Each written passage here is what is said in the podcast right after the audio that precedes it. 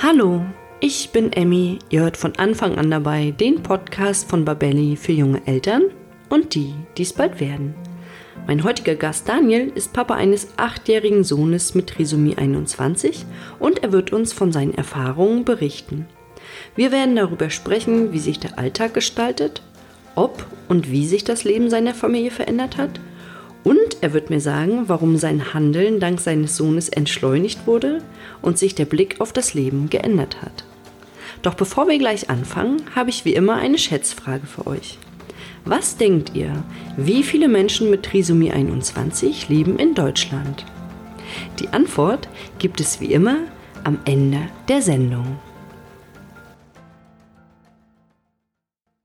Ja, hallo und herzlich willkommen zur heutigen Folge zum Thema Kinder mit Trisomie 21. Ich begrüße ganz herzlich meinen Gast Daniel Stingel. Hallo Daniel. Oder hallo Emmy. Bevor wir jetzt gleich starten mit unserem Gespräch, stell dich doch bitte unseren Zuhörerinnen und Zuhörern einmal vor. Ja, mein Name habt ihr schon gehört. Ich bin Daniel, ähm, bin Papa von drei Kindern. Drei, sechs und acht sind sie mittlerweile. Ähm, und ähm, ja, ein, ein Sohn und zwei Töchter. Ich bin 42 Jahre und ja, hatte eine, eine sportliche Laufbahn äh, hinter mir, bis ich dann irgendwann ins IT-Geschäft eingestiegen bin und arbeite jetzt für einer der Big Four ähm, in der Wirtschaftsprüfung und bin dort für, für die ja, Implementierung von ähm, und Betreiben von IT-Systemen verantwortlich. Ich freue mich total, dass du heute mein Gast im Podcast bist.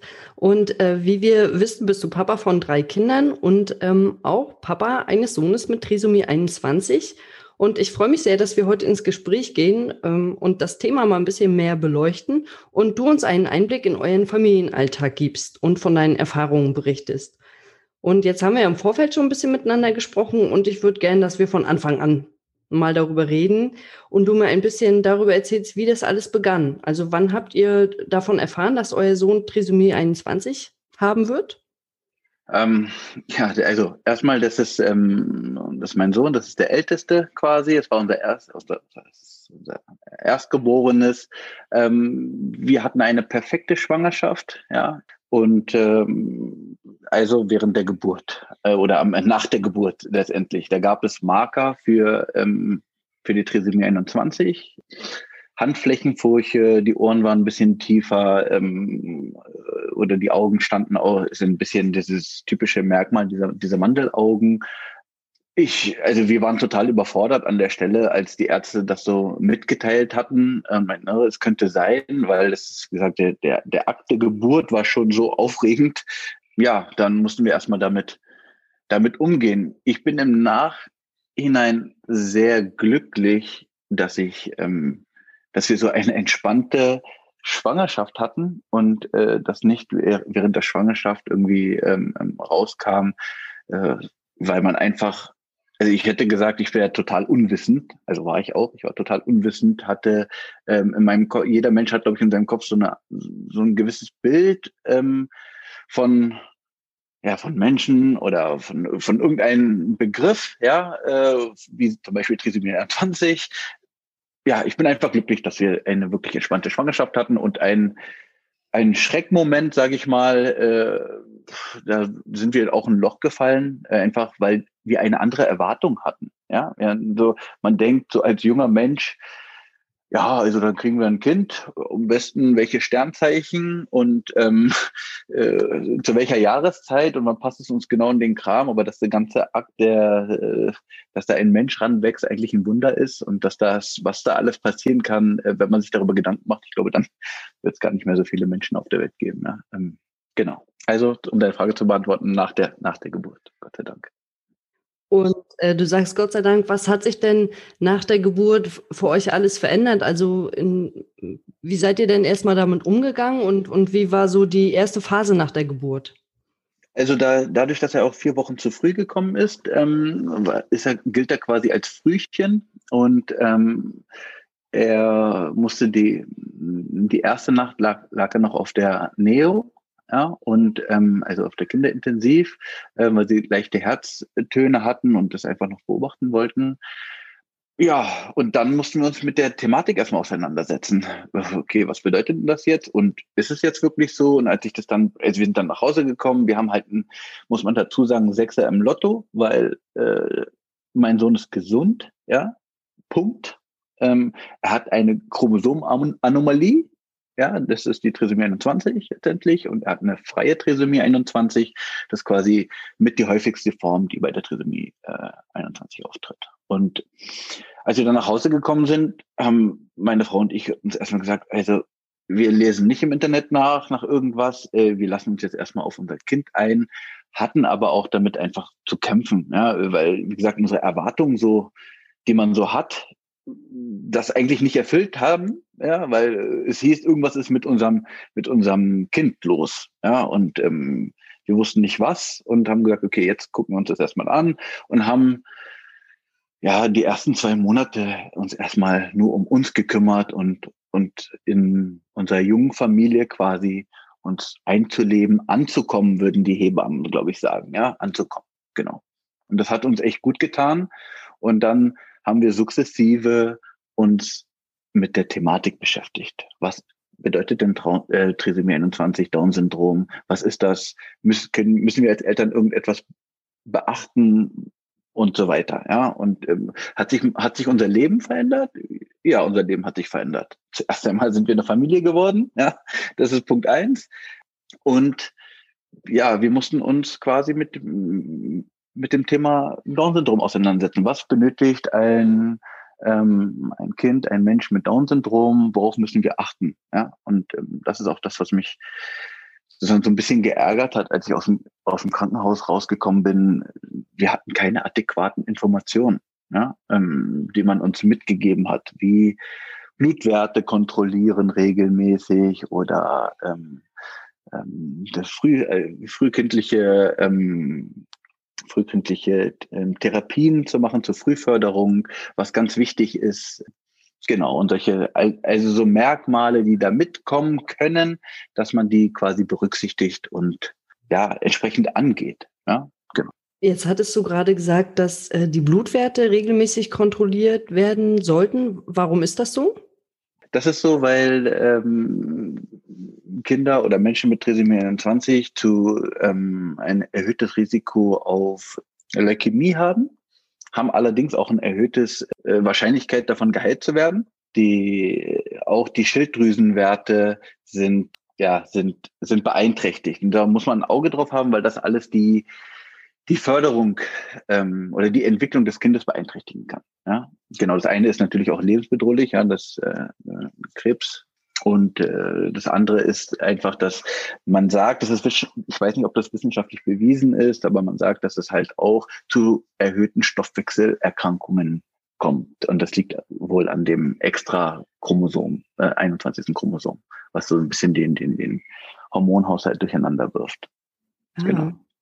Ah, das ist ja interessant. Also das habe ich tatsächlich noch gar nicht gehört. Ich habe weiß, dass viele Kinder mit Trisomie 21 oft mit einem Herzfehler geboren werden. War das bei euch auch der Fall oder? Äh, nee, wie sagte ich ja, äh, gesund. So. Deswegen ein Sechser im Lotto, genauso wie du sagst. Es gibt 50 Prozent äh, der, der Neugeborenen haben Herzfehler. Der, ich weiß nicht, wie, wie hoch die Prozentzahl ist, aber der operativ in der Regel gut korrigiert werden kann. Ähm, wir haben ein, wir haben ein kleines Loch im Herzen in der Vorkammer. Das hat aber, ich glaube, jeder zehnte Mensch. Ja, und deswegen ist es keine, es ist nicht typisch zur Trisomie zuzuordnen. Dann haben ähm, einige auch äh, mit dem Darm Probleme oder auch kein, kein Darmausgang. Äh, ja, und da, da gibt es noch, noch weitere Themen, die, die gesundheitlich quasi da mitspielen. Das sind dann quasi, ja, letztendlich ja, Begleiterscheinungen, die da, dazukommen. Ja, genau. Und wir hatten halt nichts. Ist gesund. Punkt. Ja. Das äh, hatte ich tatsächlich auch so gelesen, dass Trisomie 21 keine Krankheit im eigentlichen Sinne ist, nur dass es halt mit körperlichen und geistigen Beeinträchtigungen einhergeht. Und das ist ja das, was du auch gerade nochmal gesagt hast. Jetzt stelle ich mir vor, ihr kommt aus dem Krankenhaus, habt euer gesundes Kind mit Trisomie 21 im mhm. Arm, kommt nach Hause und wie haben denn Freunde und Familie darauf reagiert? Ja, unterschiedlich, aber alle positiv. Äh, für uns stand schnell, also was ist schnell, für uns stand das fest, es ist unser Kind, ja, das ist, ist mein Sohn und äh, meine Frau und ich haben uns gesagt, wir werden unser Kind ja, äh, begleiten sozusagen. Ich hatte mir, oder ich habe mir persönlich, jetzt wenn ich über mich spreche, gesagt, ich werde meinen Kopf quasi immer oben tragen und ihn begleiten, egal was er machen möchte. Ich werde wie ich alle meine anderen Kinder auch dazu begleite und ermutige, ihren, ihren Weg zu gehen und sie dabei unterstützen, so gut ich kann. Wir hatten eigentlich weitestgehend nur positive Erfahrungen, kann ich so sagen, im, im, im, Freundeskreis und auch im familiären äh, Umkreis. Da gab es auch gar keine andere Option, würde ich mal sagen, aus, aus meiner Sicht. Genau, die haben uns aufgefangen und unsere, unsere Sorgen und Ängste mitgegeben, in jeder auf, auf seine Art. Ja, der eine hat ein bisschen recherchiert und gesagt, schau mal, und das kommt dazu und jenes und äh, die Lebenserwartung hat sich äh, von ja in den letzten Jahrzehnten verdreifacht äh, oder ja, äh, wie gesagt, es war, sie haben uns gut aufgefangen und unterstützt und ähm, das war toll. Und wir haben auch ein, ein, ein, ein tolles Umfeld, kann ich nur dazu sagen. Also das finde ich richtig schön, wenn du das sagst, dass euch alle so positiv entgegengekommen sind und jeder vielleicht auch nochmal recherchiert hat und andere Aspekte versucht hat zu beleuchten. Was denkst du denn, ist der größte Unterschied zwischen eurem Sohn und vielleicht äh, Kindern ohne Trisomie 21 oder vielleicht auch zwischen eurem Sohn und euren beiden Töchtern? Also in der Entwicklung gesehen, jetzt vielleicht äh, sprachlich mhm. oder auch körperlich? Ja, also die, der größte Unterschied ist letztendlich, dass mein Sohn anders lernt, ja, und da ist es nicht nur bezogen auf, auf ähm, wirklich Stoff, den, der, der reinkommt, sondern äh, auf, das, auf das Laufen, auf das äh, Sprechen, ja, und ähm, äh, der, der Stoff muss einfach anders aufbereitet werden. Und er lernt, und er lernt einfach ein bisschen langsamer, was bei den, was bei meinen Töchtern einfach so nebenher läuft. Du sagst, okay, schau mal, du gehst jetzt dahin, mach mal das, oder die Aufstehspirale, die, die krabbeln dann und das, das funktioniert halt irgendwann. Irgendwann haben die Interesse, nach oben zu kommen und sich aufzurichten.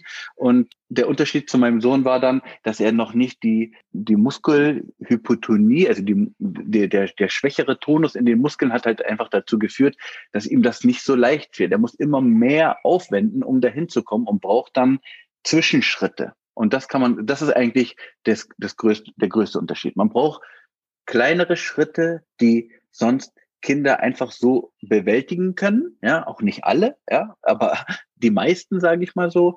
Und da braucht man kleinere Schritte, um diesen größeren Schritt am Ende dann zu bewältigen. Und das ist, das ist aus meiner Sicht der, der größte, der größte Unterschied. Und das, was wir schon gesagt haben, dass man gesundheitlich ein paar Sachen mehr abchecken muss.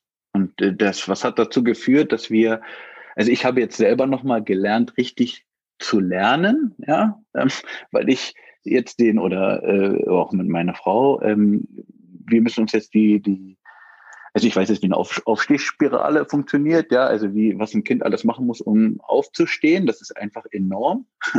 Und ähm, weil ich mir natürlich überlegen musste, okay, was sind denn die kleineren Schritte dazwischen, wie ich ihn unterstützen kann, zu motivieren, nach oben zu kommen oder seine Muskulatur zu stärken, dass er nach oben kommt. Und in den ersten Monaten ist es einfach die, die, ja, das, das Trainieren der, der Muskulatur und der Wahrnehmung. Das machen die Kinder sonst, wenn sie auf dem Bauch liegen und sich strecken, ja, gefühlt den ganzen Tag mit allen Vieren von sich äh, stärken sie so ihre Rückenmuskulatur. Und wenn man aber eine schwächere ähm, Muskeltonus hat, dann schafft man das nicht. Ja, und als ich meine Tochter in den Armen hatte, dann wusste ich immer, wovon sie gesprochen haben, ja, weil ich sage, okay, mein Kind, äh, wenn ich mein, mein Sohn in der Hand gehalten habe, war er immer ein bisschen schwerer, äh, ist immer in sich so ein bisschen zusammengefallen, ja. Äh, meine Tochter war dann wie so ein, wie so ein Brett, ja, die war so stark in der Muskulatur, dass sie sich so anspannen konnte. Und das musste er halt alles lernen. Und das ist der, das ist, glaube ich, der, der größte Unterschied. Ja. Das heißt ja dann für euch eigentlich, dass ihr ganz viel Geduld und auch ganz viel Zeit haben musstet. Also vielleicht mehr, äh, als wenn äh, das Kind jetzt keine Trisomie 21 hat, würde ich behaupten. Hm, weiß ich nicht, ähm, ob man mehr, Ged ja, vielleicht ist mehr Geduld ist es weniger, als dass man sein, sein Leben ein wenig entschleunigen muss. Ja, ähm, und das ist jetzt nicht noch, ich rede jetzt nicht über ein Kleinkind, weil da können sowieso ja an der Stelle noch, noch nicht so viel machen, aber wenn die Kinder größer werden und sie sollen Sachen selbstständig machen, wie sich die Schuhe anziehen oder das T-Shirt oder, oder, oder, da sind wir so getaktet, dass wir okay, es ist jetzt äh, 8 Uhr, müssen wir in der Kita sein, damit ich um 8.30 Uhr bei der Arbeit bin ähm, und jetzt anziehen, anziehen, anziehen, machen, tun und dann gibt man die Aufträge los und dann sollen die sich halt schnell anziehen und wenn das nicht funktioniert, dann entweder unterstützt man dann oder, oder, oder. Und das ist das, wo man sagen muss, als Stopp, da muss ich halt vielleicht 15 bis 20 Minuten mehr Zeit einplanen, damit diese Selbstständigkeit äh, ihm die Möglichkeit gegeben wird, dass, dass er das selbstständig machen kann. Und nach einer Zeit, das, das dauert halt, das meine ich, das dauert ein bisschen länger, ja, nach der Zeit geht es dann auch immer schneller. Ah, das ist der Trick, hier mache ich meinen Kopf durch, da kommen die Arme rein und das muss ich meiner Tochter zweimal oder zehnmal zeigen und mein, meinem Sohn äh, vielleicht 50 Mal, ja, und zu sagen, so, du weißt doch, wie das geht, ja, ich möchte jetzt aber nicht, okay, wir müssen aber jetzt los, ja, so, das sind so der, die, die Punkte, ja, Geduld, ja, aber ich glaube, das muss man bei Kindern sowieso mitbringen.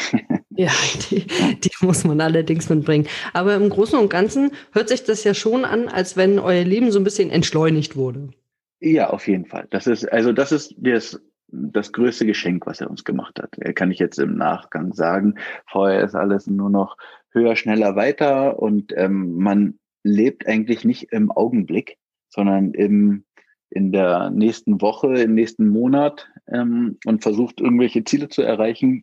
Und er hat uns gezeigt, wie wir uns doch über die kleinen Dinge freuen können. Ja, sein erstes Wort, äh, ja, weil auch eine, bei Down-Syndrom oft eine Sprachdyspraxie mitkommt. Das heißt, äh, es, sie, sie verstehen in der Regel die alles, was man sagt, können sich aber nicht so schnell ausdrücken. Ja, was dazu führt, dass natürlich eine hohe Frustration da mitkommt. Das heißt, man muss sehr, also sehr viel üben, dass die Worte oder äh, die Laute entsprechend rauskommen, dass er sich halt auch in seiner Umwelt ausdrücken kann. Und dass man sich darüber freut, dass wir jetzt das A ge ähm, gelernt haben und sagt, oh, er kann jetzt A sagen oder äh, trinken oder Mama und Papa. Und ähm, ja, das nehmen andere Eltern, glaube ich, auch mit beim ersten Mal. Aber jeder weitere Schritt ist dann so, ja, okay, jetzt kann jetzt sprechen, ist jetzt okay. Man kann jetzt laufen, ist jetzt okay. Ja, okay, jetzt kannst du Dreirad fahren, ist okay. Und das ist, glaube ich, jedes Mal zu sehen, was das für eigentlich für eine enorme Leistung ist von allen Kindern. Das ist einfach schön. Also wir, wir haben gefühlt jeden Tag äh, äh, Augenblicke, wo wir uns angucken und sagen, oh, schau mal, oh, das macht, machen die aber toll, allesamt. Ja, und haben ein sehr positives Umfeld in der, in, in, in der Familie und untereinander, wie, wie wir miteinander umgehen. Also das ist, das ist ganz schön. Und äh, jetzt hast du gesagt, man äh, freut sich, natürlich freut man sich bei jedem Kind über das erste Wort. Da würde mich trotzdem noch mal interessieren, wann hat denn euer Sohn das Sprechen gelernt und wann ist er, wann hat er angefangen zu laufen? Also war das viel, mhm. viel später als, als sagen wir mal, weiß ich nicht so, man sagt ja so um den ersten Geburtstag rum. Mhm. Also ja, äh, was heißt ja, es war später und zwar äh, Laufen ging frei, ich glaube mit zweieinhalb, ja, und ähm, er konnte sich relativ schnell dann hochziehen und stehen, aber halt nicht frei laufen. Er brauchte da dieses Gleichgewicht und auch die Muskulatur musste erst sehr gestärkt werden. Wir haben dann einen Laufwagen geholt, das ist sozusagen dieser Zwischenschritt, der hat wir haben einen Laufwagen und sind dann gelaufen, gelaufen, gelaufen, gelaufen, bis es dann irgendwann halt äh, funktioniert hat. Genau, jedes Kind hat da sein eigenes Tempo. Die Spanne ist dabei, äh, ja, es gibt Kinder mit Trisomie 21, die auch mit einem Jahr laufen. Äh, manche brauchen länger, ja, auch länger als zweieinhalb. Jeder hat da seinen eigenen, sein eigenes Tempo und es hängt auch ganz klar davon ab, wie oft die Kinder im, im Vorfeld auch im, im, Krankenhaus noch lagen, wenn die Herz-OPs hatten oder, oder, oder, ne, was da alles dann noch, noch mitspielt, weil gerade die in der ersten Phase des, des Lebens können die Kinder auch halt äh, einen längeren Zeitraum, je nachdem, auch im Krankenhaus äh, liegen. Und da kann man halt auch nicht wirklich fördern, sondern da geht es ums Überleben, ja. Ähm, mhm. Und das sind dann, da ist der Schwerpunkt auch ein ganz anderer. Ja, und die Sprache hat bei uns, wir hatten eine stark ausgeprägte Dyspraxie, hat länger gedauert. Also das war, er hat dann, er hatte dann irgendwie zehn Worte, Mama, Papa, trinken und Brezel, weil er das äh, abgöttisch liebt. Ähm, ging dann relativ gut, aber richtig sprechen sind wir erst mit vier reingekommen, so dass er dann nicht nur so auswendig gelernte Silben äh, oder äh, äh Worte oder Sätze ähm, ähm, sprechen konnte, sondern äh, mit vier fing es dann an, wirklich sich der Wortschatz, nicht, also der aktive Wortschatz zu erweitern, dann zwei Wortsätze, äh, zu, äh, dass sie gebildet werden. Und jetzt ist er acht und äh, jetzt spricht er, spricht er ganz gut. Ja, so man kann, man kann ihn verstehen. Wir haben viel an der Deutlichkeit gearbeitet und dass er auch jedes Mal toll zu sehen, wie sich das alles erweitert und ja, was er da für Fortschritte macht. Mhm. Ich habe tatsächlich auch mal im äh, integrativen Kindergarten gearbeitet und hatte auch einen ganz tollen Jungen mit Trisomie 21 und äh, der hatte auch so, so diese Sprachprobleme, will ich es nicht bezeichnen, aber dass sich das einfach ein bisschen später entwickelt hat. Und ich weiß, wir haben damals angefangen mit Gebärdensprache. Habt ihr das, habt ihr das auch mit aufgenommen bei euch oder war das gar kein Thema? Noch haben wir auch gemacht, gerade am Anfang. Das ist Guck, was wir, was wir ähm, gemacht hatten. Und da ähm, war es so, er saß am, am Tisch und hat halt irgendwas gesagt und wir haben ihn halt nicht verstanden. Ja? Und ähm, er wollte, glaube ich, trinken haben und wir haben ihm Essen gegeben oder eine Gabel oder was auch immer und dann ist er am Tisch ausgerastet und hat halt äh, geschrien, weil er nicht verstanden wurde. Und dann haben wir gesagt, okay, wir müssen jetzt irgendwas einführen und haben dann die Gebärde für Trinken und Essen ähm, eingeführt ja, das, da hat er sich total gefreut, weil er sich dann mitteilen konnte. Und dann haben wir das ein bisschen noch erweitert. Und dann ist er aber in die Sprache gekommen. Und dann haben wir das, mussten wir das nicht mehr so weit weiterführen, ja, und haben das dann, ähm, ja, eigentlich äh, auf Buchstabenebene hatten wir das nochmal als, als Unterstützung nochmal mit drin. Das ist sozusagen dieser, dieser bildliche oder dieses haptische, wenn man so möchte, ja, ein, ein, das hm, da reibt man sich den Bauch oder das ist wie so ein Staubsauger, so, ja, dass man sagt, ah, okay, so, wird, so werden die Laute gebildet. Das hat ihm später nochmal geholfen, die, die, die Laute abzurufen, bis sie richtig automatisiert abgespeichert waren. Genau. Und äh, wo wir jetzt gerade noch mal äh, bei der Kita waren, da frage ich mich, war euer Kind in der, in der Kita und äh, wann ist er denn in die Kita gekommen und wie war so allgemein die Zeit in der Kita? Also war das für ihn eine schöne Zeit oder hat er da irgendwie schlechte Erfahrungen machen müssen oder wie ist denn das gewesen? Also wir hatten großes Glück mit der Kita und es mit zehn Monaten ähm, haben wir die Eingewöhnung gemacht.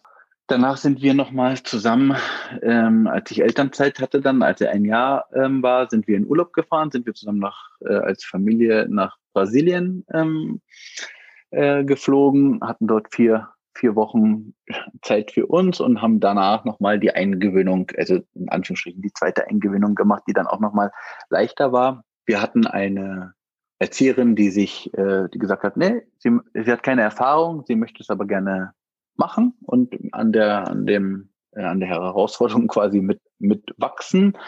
Und äh, das, das war gut. Ja, wir, wir waren in einem, ich würde behaupten, in einem engeren Austausch als die anderen Eltern mit der Kita, weil wir denen halt auch immer neue Erkenntnisse bekommen haben. Ja, und dann war so, ah, okay, hier ist ein Guck, hier ist Guck, das Guck-Seminar, ähm, dann haben die sich auch am Guck-Seminar mit angemeldet.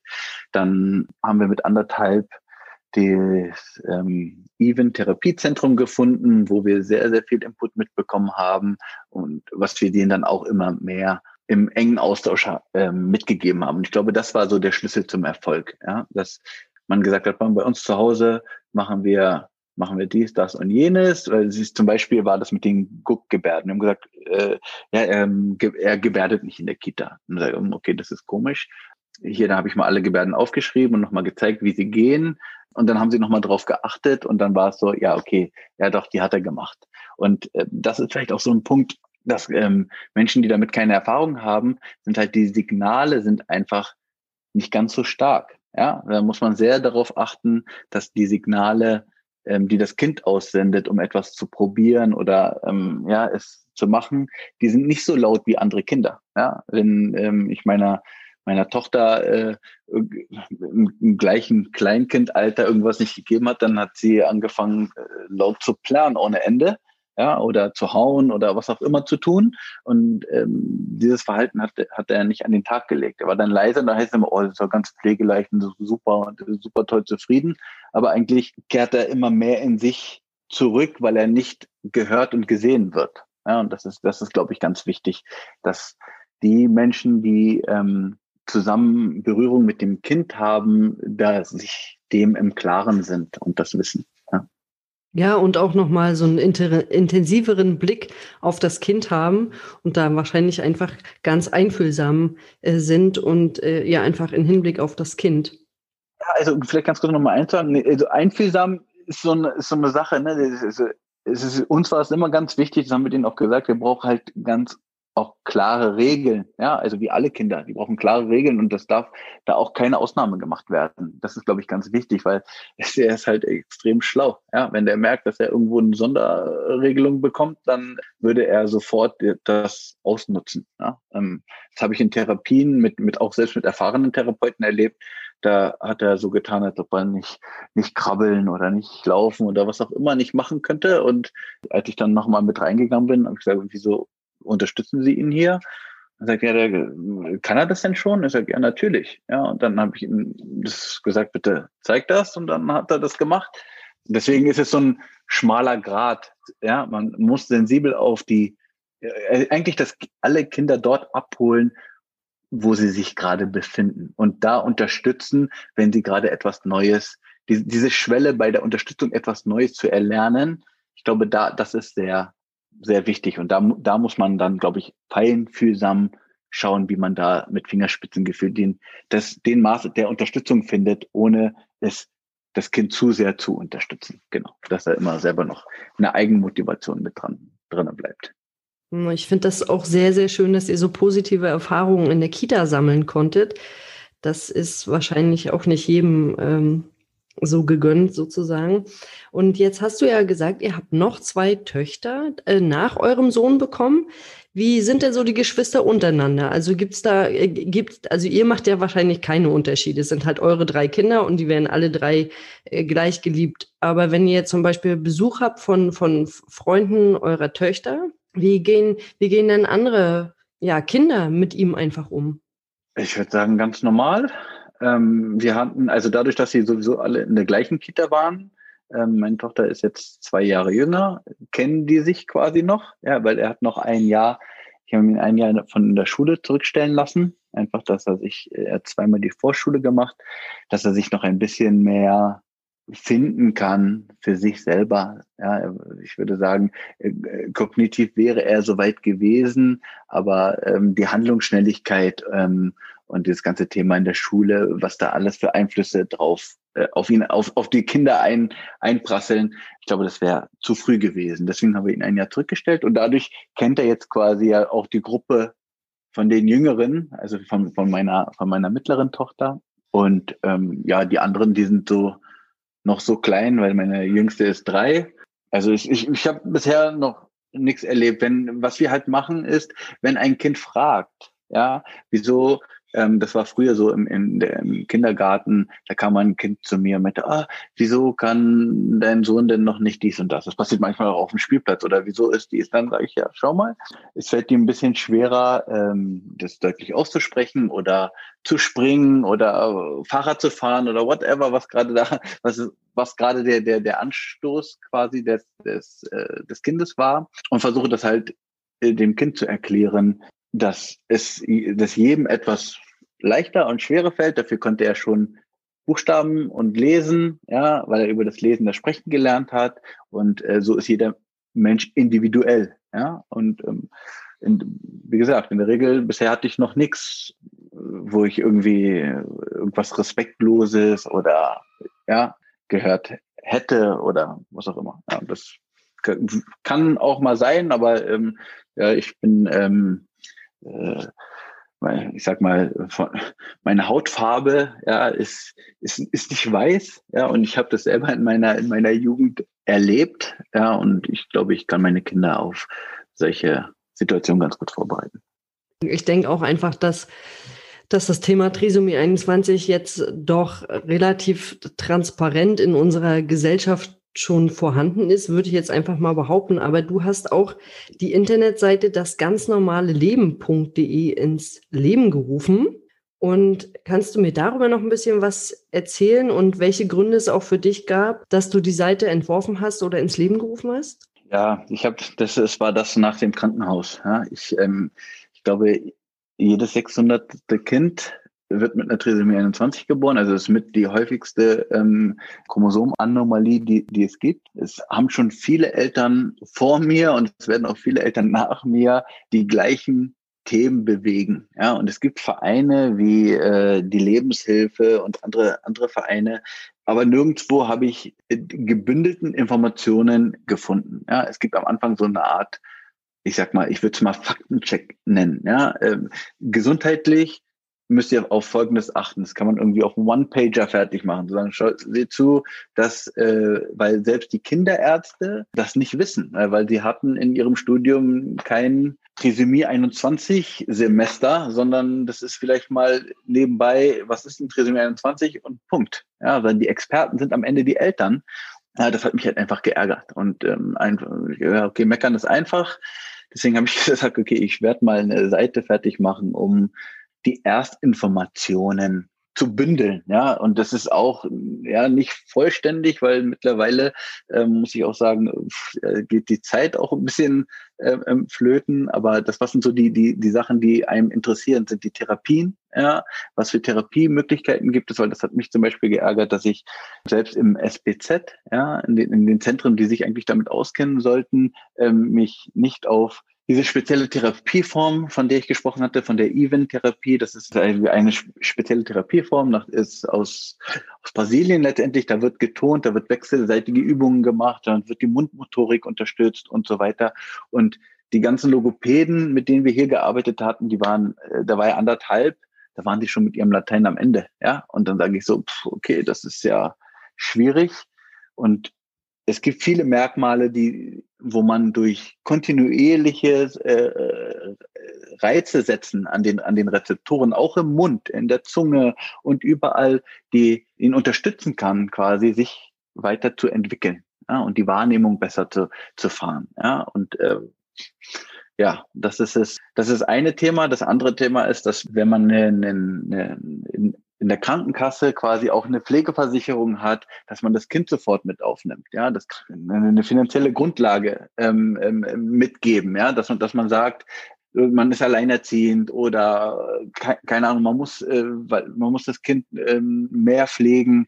Und das kann innerhalb von, ich glaube, acht Wochen, sechs oder acht Wochen dürfen die, ähm, die Krankenkassen das nicht, die, nicht ablehnen. Ja, aber das sind so, so, so Punkte, damit ist man einfach am Anfang überfordert. Ja, aber das sind so Fakten, wo man sagt, pass auf, bei allem schön und gut, was ihr, was ihr, ähm, wie ihr das jetzt verarbeitet, weil auch das muss jeder für sich selber schaffen, ähm, sind das die Themen, einmal gesundheitlich, das und das und das müsst ihr beachten und hier, das sind die Themen erstmal ganzen Behördensachen, die wichtig sind. Das müsst ihr gleich am Anfang machen. Da habt ihr nur sechs Wochen Zeit und ein Behindertenausweis oder ja, äh, Antrag auf äh, ähm, Pflege, Pflegestatus und etc. pp. Das hat halt noch ein bisschen Zeit. Ja, ähm, und das ist eine Art Guideline einfach. Und ähm, ich habe da auch mit der Lebenshilfe gesprochen, aber ich weiß nicht, ob bisher was passiert ist.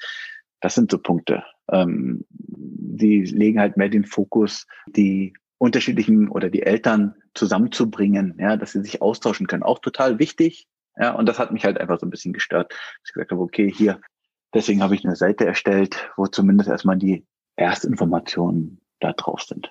Genau. Also ich war auch schon mehrmals jetzt auf deiner Seite und fand es super interessant und auch, dass da nochmal so ein, so ein Fahrplan im Prinzip aufgezeigt wird. Was kann ich machen? Welche Therapiemöglichkeiten gibt es? Welche Form der Trisomie 21 gibt es auch? Da gibt es ja auch nochmal Unterschiede.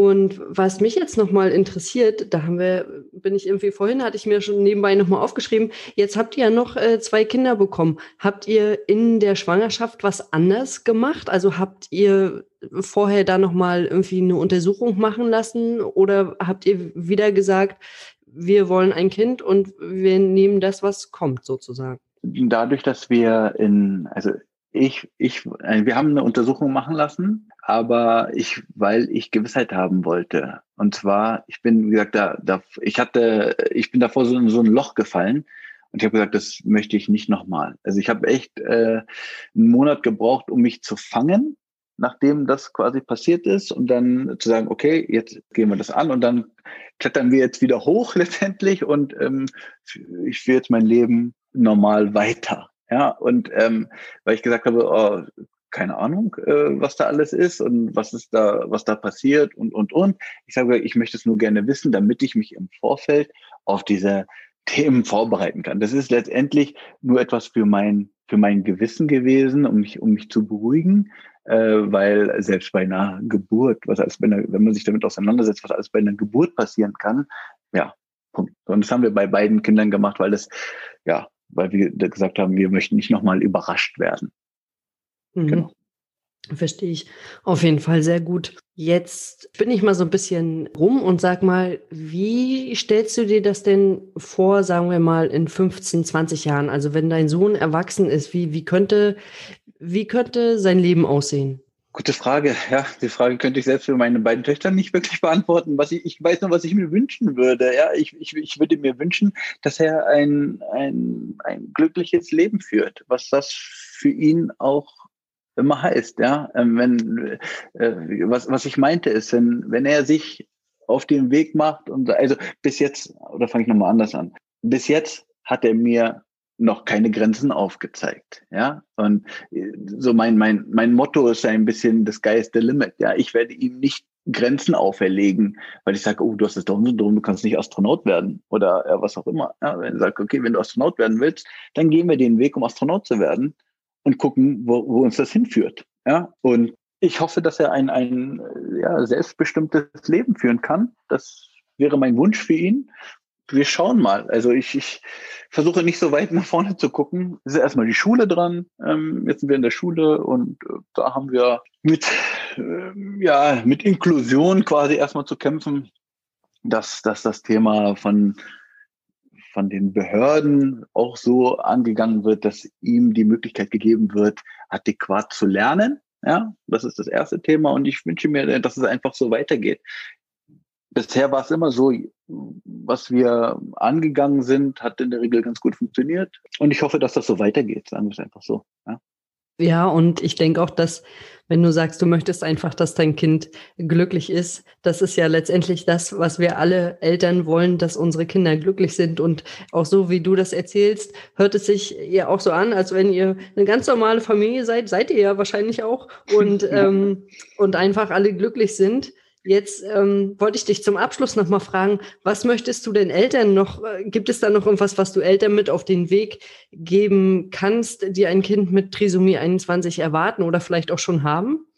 Hört auf euer Bauchgefühl, ja, weil letztendlich seid ihr die Experten für euer Kind, ja, keine Ärzte, Therapeuten oder Pädagogen ähm, ja, können das quasi abschätzen das ist so das eine, das, was ich meinte mit ähm, setzt, setzt euren Kindern keine Grenzen, ja, weil die Grenzen kommen von ganz alleine.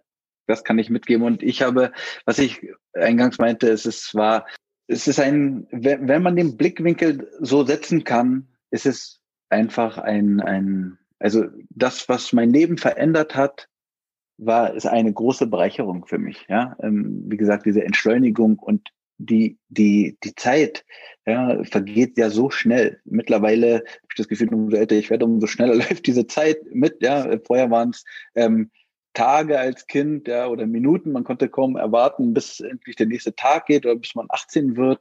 Äh, mittlerweile denkt man schon in, in Quartalen oder sogar schon in Jahren, wo man sagt, ja, okay, jetzt haben wir jetzt ist der April, jetzt muss ich mich bald schon wieder um Weihnachtsgeschenke kümmern. Ähm, ja, was machen wir denn da? Und sich da wieder zu fokussieren und zurückzukommen und zu sagen, so, guck mal, heute heute ist ein Tag, heute hatten wir Schule, heute haben wir den Buchstaben XY gemacht, das hast du gelernt, heute hatten wir was Tolles.